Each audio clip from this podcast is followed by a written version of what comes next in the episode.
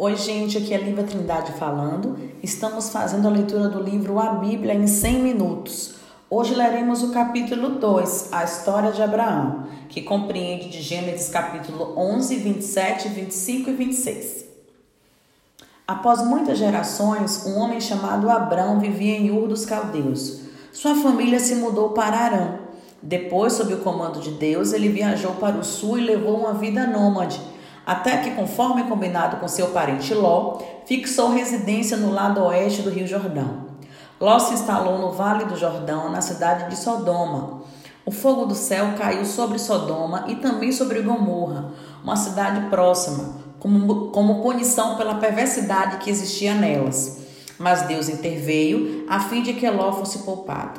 No momento oportuno, Deus fez uma aliança, um acordo com obrigações e benefícios com Abrão, prometendo-lhe um filho, descendentes numerosos como as estrelas do céu e a posse de toda a terra de Canaã.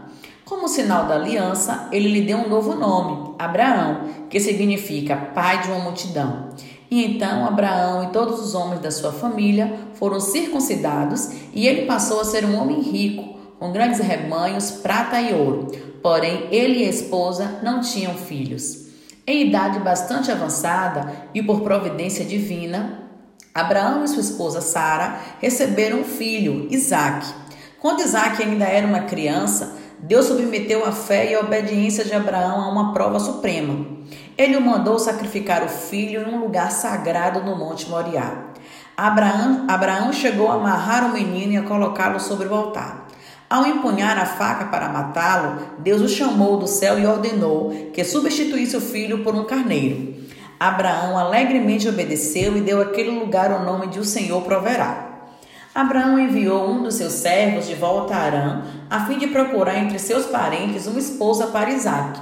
Junto a um poço, o servo encontrou Rebeca, filha de um sobrinho de Abraão. Surpreso com a graça e a beleza da jovem e com a hospitalidade que sua família lhe ofereceu, o servo perguntou se Rebeca poderia ser dada em casamento a Isaac. Ela e seus parentes do sexo masculino consentiram. Então ela viajou para o sul e a união foi realizada. A princípio, Rebeca não teve filhos, porém, depois da morte de Abraão, ela concebeu gêmeos, Esaú, o primeiro a nascer, e Jacó.